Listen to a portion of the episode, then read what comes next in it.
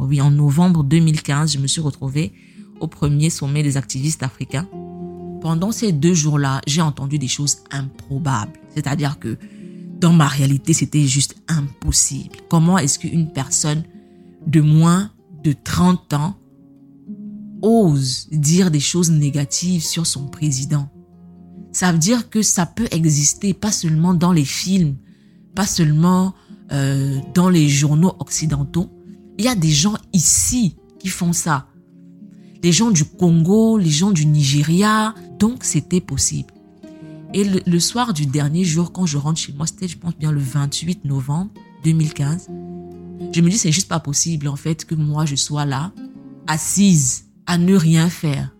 Et la seule chose, la seule chose qui m'est venue à l'esprit, c'est je dois écrire. Je dois écrire sur le sujet. Je dois créer un blog.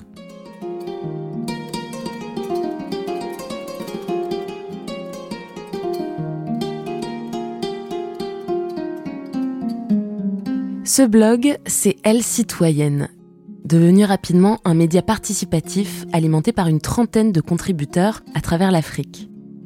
Sa fondatrice, Anne-Marie Beffoun, camerounaise installée au Sénégal depuis 2013, n'est pas journaliste et elle insiste sur ce point.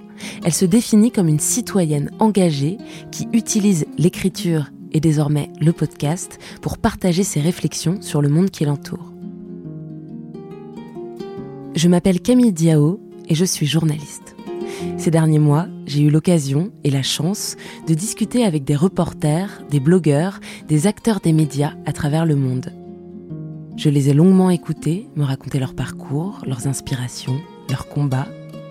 Je leur ai posé beaucoup de questions aussi, et de fil en aiguille, j'ai vu se dessiner un certain nombre de correspondances, des convictions communes, des idées, du courage, de la passion. Ils sont dix, ils viennent du Cameroun, du Yémen, du Liban, du Vietnam, et dans cette série de podcasts, je leur tends le micro. Vous écoutez Correspondance, le podcast des artisans de l'info. Épisode 5, Anne-Marie Beffoun.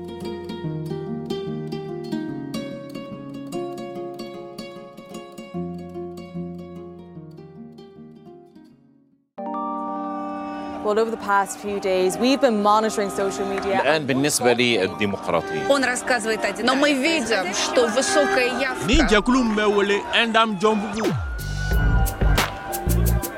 Correspondance, le podcast des artisans de l'info.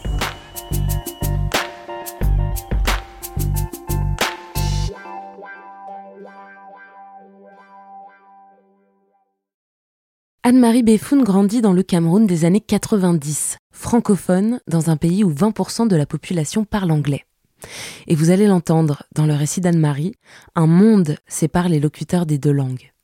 Depuis l'indépendance en 1960, les deux régions anglophones de l'ouest du pays sont sous-représentées dans les instances politiques, marginalisées dans tous les lieux de pouvoir. Une tension historique qui culmine depuis 2017 dans un violent conflit séparatiste qui n'a pas encore trouvé d'issue. Quelques années plus tôt, Anne-Marie Beffoun avait quitté le Cameroun pour le Sénégal. Et c'est depuis Dakar qu'en 2015, elle lance son blog Elle citoyenne. En écoutant l'histoire d'Anne-Marie, je n'ai pas pu m'empêcher de repenser à Ife Melou, le personnage principal d'Americana, le roman best-seller de l'autrice nigériane Chimamanda Ngozi Adichie. Toutes les deux ont une intelligence vive, des qualités d'observation et un point de vue sur le monde qu'elles déroulent sur un blog, sous pseudo, suscitant la curiosité de leurs congénères.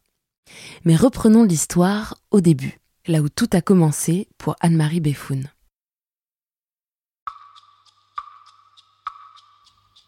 J'ai eu une enfance très normale, je dirais ça comme ça. J'ai grandi dans la ville de Douala, famille moyenne, je, me souviens qu'on avait très peur de tout ce qui était, comme on dit chez nous, homme en tenue, c'est-à-dire que tout ce qui était policier, militaire, quand je les croisais sur euh, mon chemin, je, m'arrangeais pour qu'on ne soit pas sur le même trottoir. Et je me suis rendu compte de mon traumatisme une fois à Berlin. On était sur le trottoir et on voulait traverser la route. Donc il fallait attendre le feu rouge pour traverser. Et en face, il y avait un policier. Et je me disais, S'il est debout là-bas et il attend, ça veut dire que peut-être qu'il il m'attend pour m'arrêter. En fait, c'est comme ça qu'on réfléchit quand on est Camerounais et qu'on voit un policier.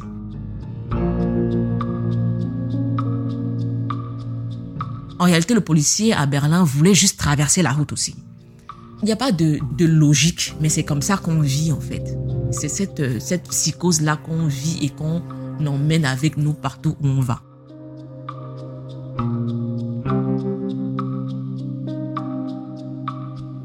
Cameroun, la politique est véritablement tabou. Déjà, moi, je n'ai connu qu'un seul président. Paul Biya a accédé au pouvoir en, je pense, 82.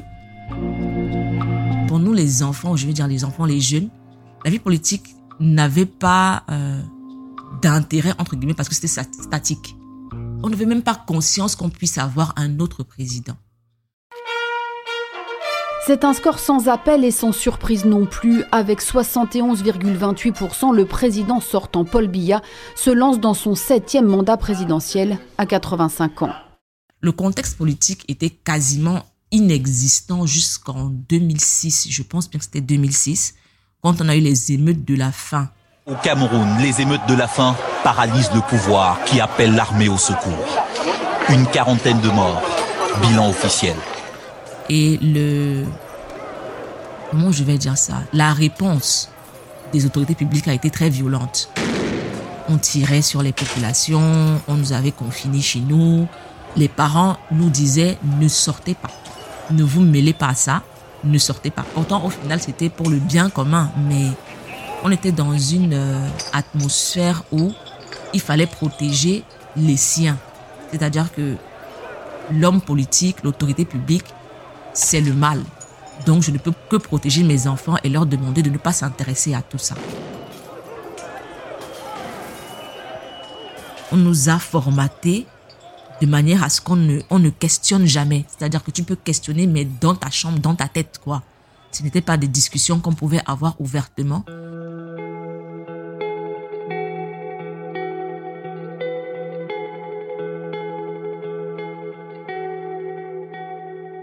J'ai eu une éducation généralement catholique. J'ai fait des collèges catholiques.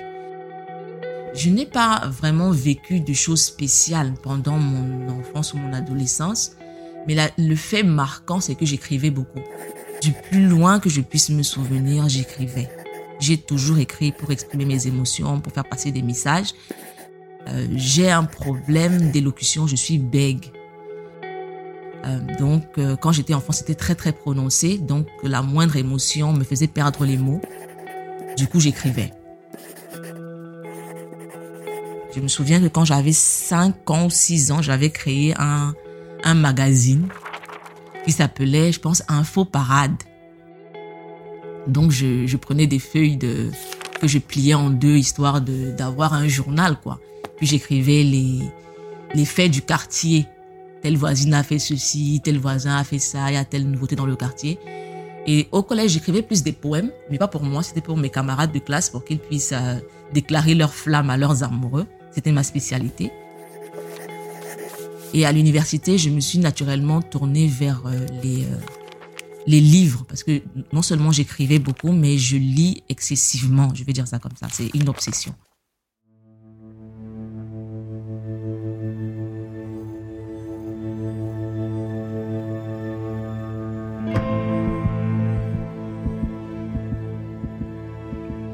Je suis allée à l'université dans la zone qu'on appelle anglophone du pays, dans la ville de Boya.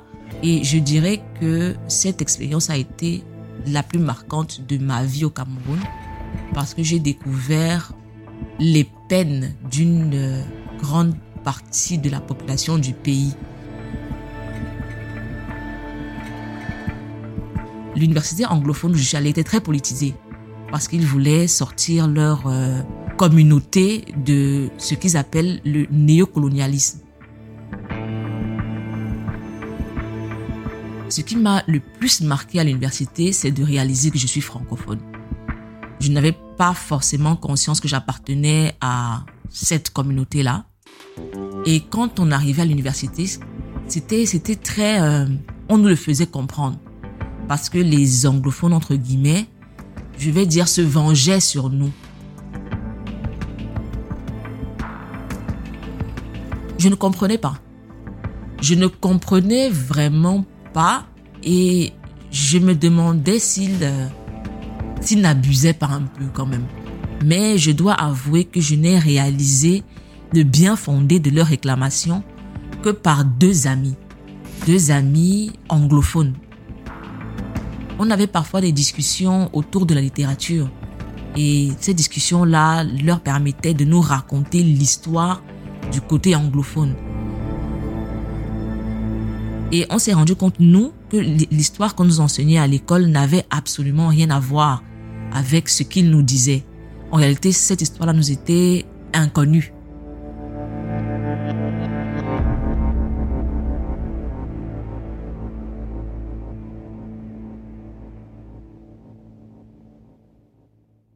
Quand je termine l'université, j'ai un master en traduction.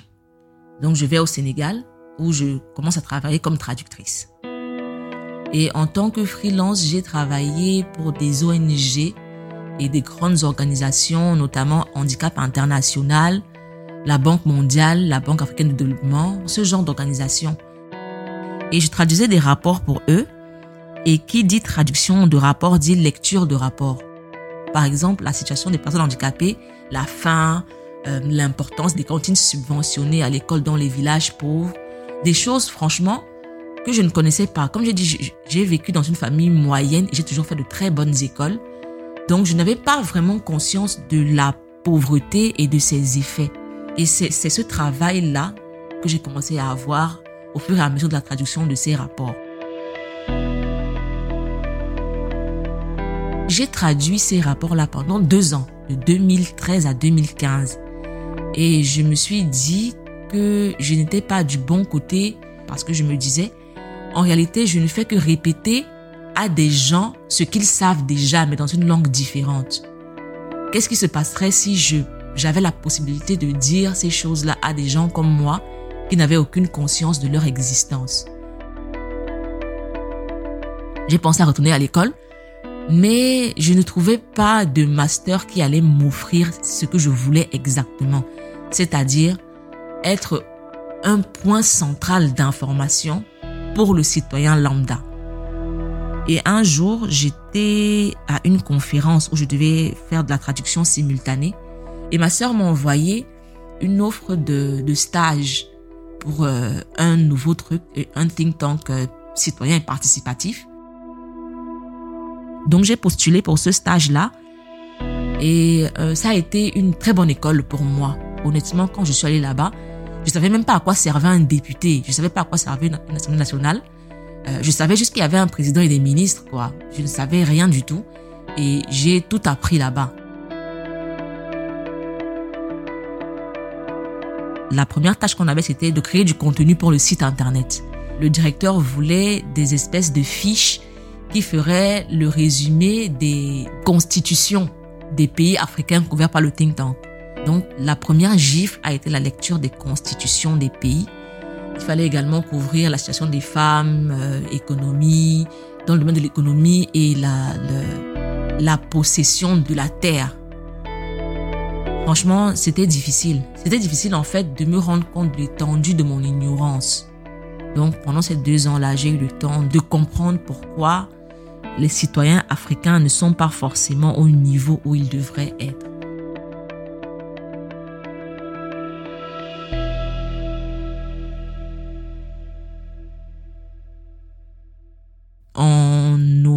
oui, en novembre 2015, je me suis retrouvée au premier sommet des activistes africains. Pendant ces deux jours-là, j'ai entendu des choses improbables. C'est-à-dire que dans ma réalité, c'était juste impossible. Comment est-ce qu'une personne de moins de 30 ans ose dire des choses négatives sur son président Ça veut dire que ça peut exister, pas seulement dans les films, pas seulement euh, dans les journaux occidentaux, il y a des gens ici qui font ça. Les gens du Congo, les gens du Nigeria. Donc, c'était possible. Et le, soir du dernier jour, quand je rentre chez moi, c'était, je pense bien, le 28 novembre 2015, je me dis, c'est juste pas possible, en fait, que moi, je sois là, assise, à ne rien faire. Qu'est-ce qui m'empêche, moi, de susciter la réflexion autour de ces questions-là? Et la seule chose, la seule chose qui m'est venue à l'esprit, c'est je dois écrire. Je dois écrire sur le sujet. Pendant le sommet, il y avait des blogueurs qui racontaient leur histoire et leurs, euh, leurs actions à travers leur blog. Je me suis dit, voilà ce que je dois faire. Je dois créer un blog.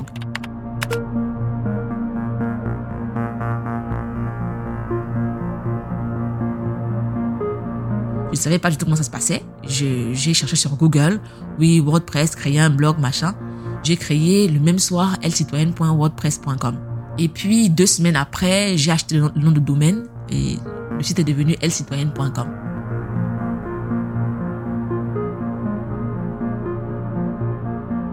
J'ai choisi le nom Elle Citoyenne parce que c'était un peu une rupture entre elle, pas du tout informée, et elle qui prend conscience de sa position de citoyen et de ses devoirs de citoyen.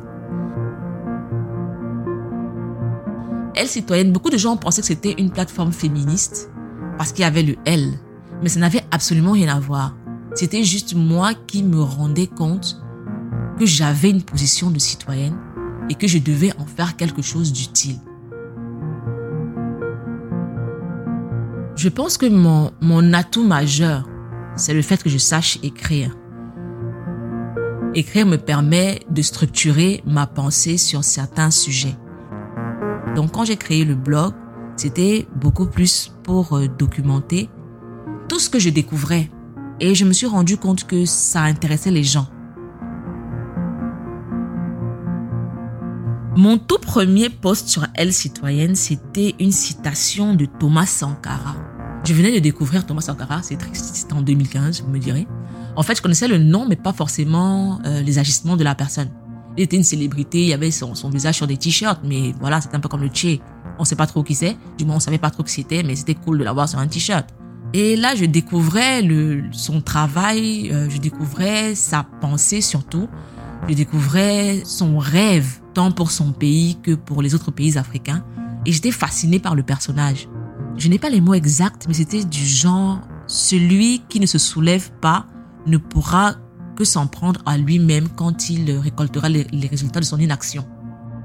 Nous donnons un partage à tous les pays que l'esclave qui n'est pas capable d'assumer sa révolte ne mérite pas que l'on s'apitoie sur son sort.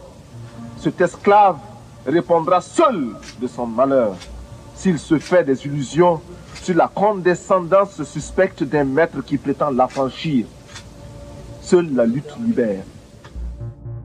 L'avantage que j'avais, c'est que je pouvais parler d'absolument tout, qu'il s'agisse d'éducation, euh, de faits sociaux, de faits politiques. Franchement, je parlais d'absolument tout, mais lié à la condition du citoyen.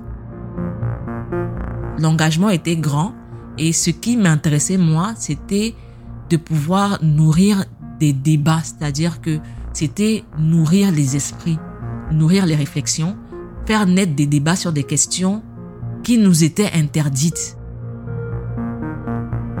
La plateforme a commencé à avoir du buzz très vite, vraiment très vite. Et ce qui m'a le plus touché, c'est que beaucoup de, Camerounais demandaient à publier sur le site. C'est-à-dire qu'ils voulaient partager leurs idées de résolution des problèmes que nous connaissons dans notre pays. Et je me disais, ça veut dire qu'au final, j'ai quand même réussi à intéresser des gens qui ont été formatés à ne pas penser politique ou société ou whatever à la question citoyenne au point où ils veulent eux aussi participer à la réflexion collective. Je pense que jusqu'ici, ça a été pour moi le, je vais pas dire le plus beau cadeau parce que c'est pas forcément un cadeau, mais la, la plus belle réalisation.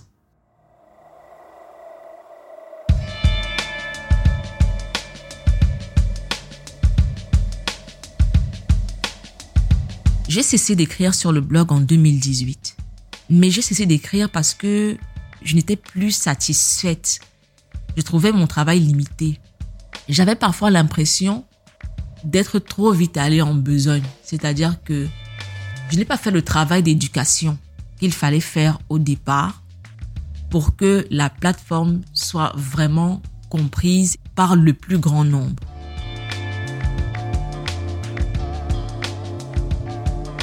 Elle citoyenne est devenue élitiste. Ça parlait uniquement à des gens qui pouvaient comprendre, euh, qui avaient eu un accès à une éducation poussée.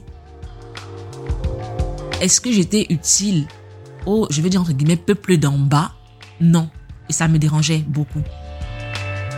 Je ne voulais pas n'être là que pour l'élite.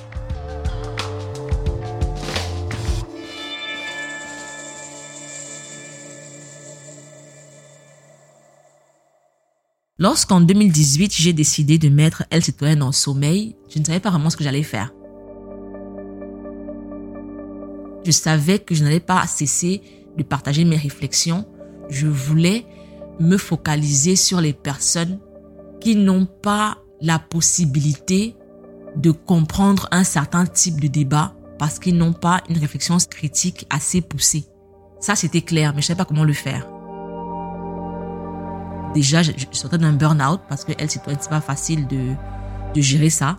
J'avais dû démissionner pour m'occuper de la plateforme c'était beaucoup de travail, beaucoup, beaucoup. Donc, j'avais fait un burn-out et je me suis dit, je vais pas répéter la même chose avec digression. Donc, je vais créer ce blog-là. Je vais faire aucune communication autour.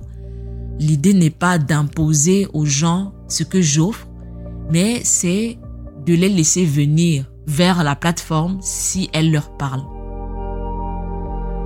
Donc j'ai créé Digression où j'ai continué ma réflexion autour de l'humain, autour de sa condition, qu'elle soit familiale, sociale, professionnelle, et à promouvoir des lectures qui pouvaient susciter un questionnement, qui pouvaient améliorer la condition de chacun.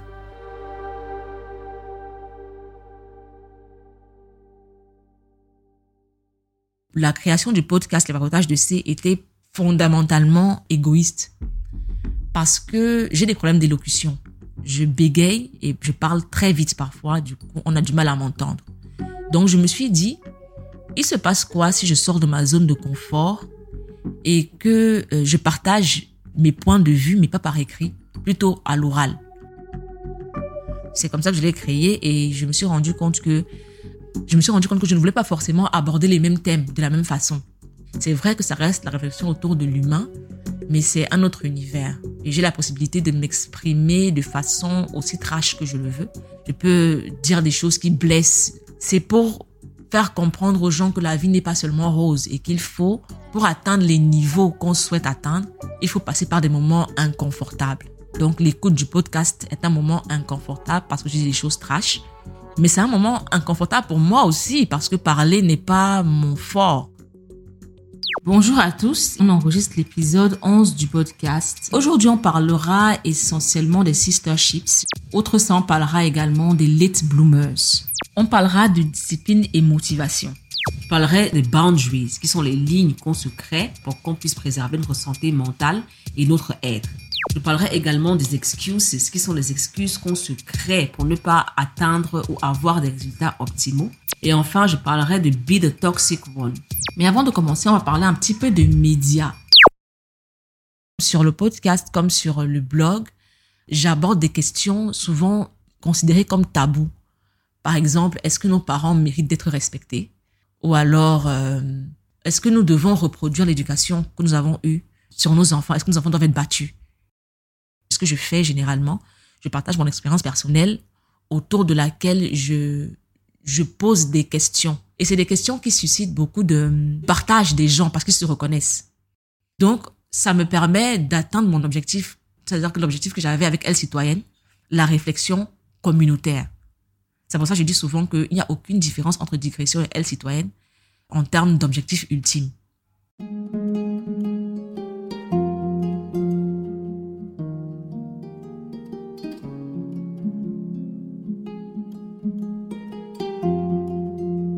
Digression participe au changement personnel qui mène au changement social. Le but, permettre aux gens d'être aux commandes.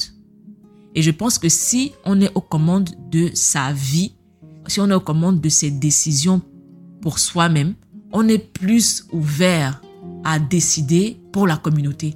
On est plus ouvert au débat politique. Et on a plus de possibilités et de facilité à poser des actions pour l'autre, tant pour soi que pour l'autre.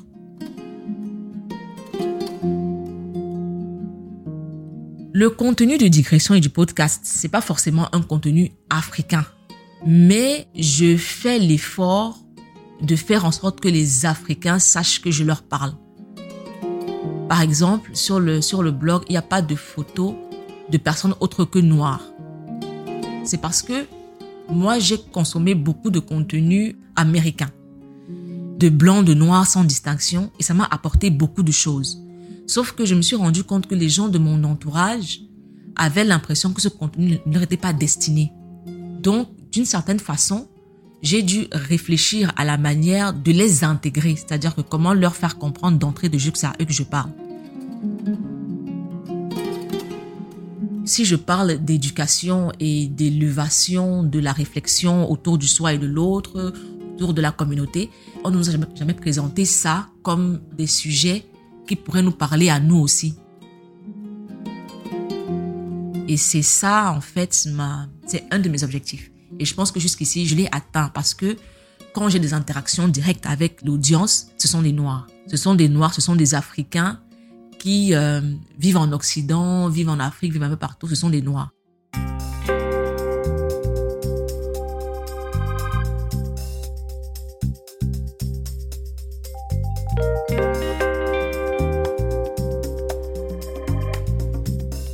Je ne peux pas me débarrasser de mon amour pour la gouvernance, la gestion des affaires politiques.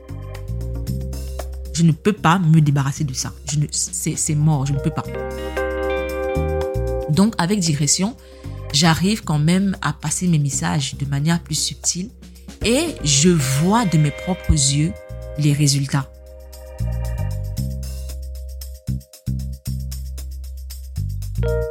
la chose la plus énorme que j'ai pour 2021, c'est ma, liste de lecture. Honnêtement, euh, il y a tellement de choses que je ne sais pas, tellement de choses que j'ai envie de savoir et tellement de choses que j'ai envie de partager. Je sais que j'aurai envie de les partager une fois que je les saurai. Donc franchement, je n'ai pas de plan grandiose. Hein.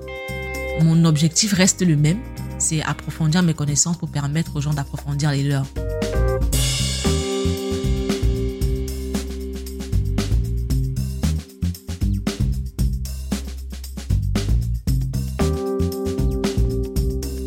Une timide traductrice devenue blogueuse, podcasteuse, activiste, l'histoire d'Anne-Marie Beffoun est celle d'un éveil, d'une insatiable curiosité et du besoin de les partager. Une petite pierre de plus dans cette mosaïque de points de vue, de regards, de clés de lecture qui composent l'info pluraliste nécessaire à la bonne santé d'une société. Anne-Marie, je l'ai dit, n'est pas journaliste, c'est une citoyenne qui produit un contenu citoyen dont la portée est à la fois très intime et tout à fait politique.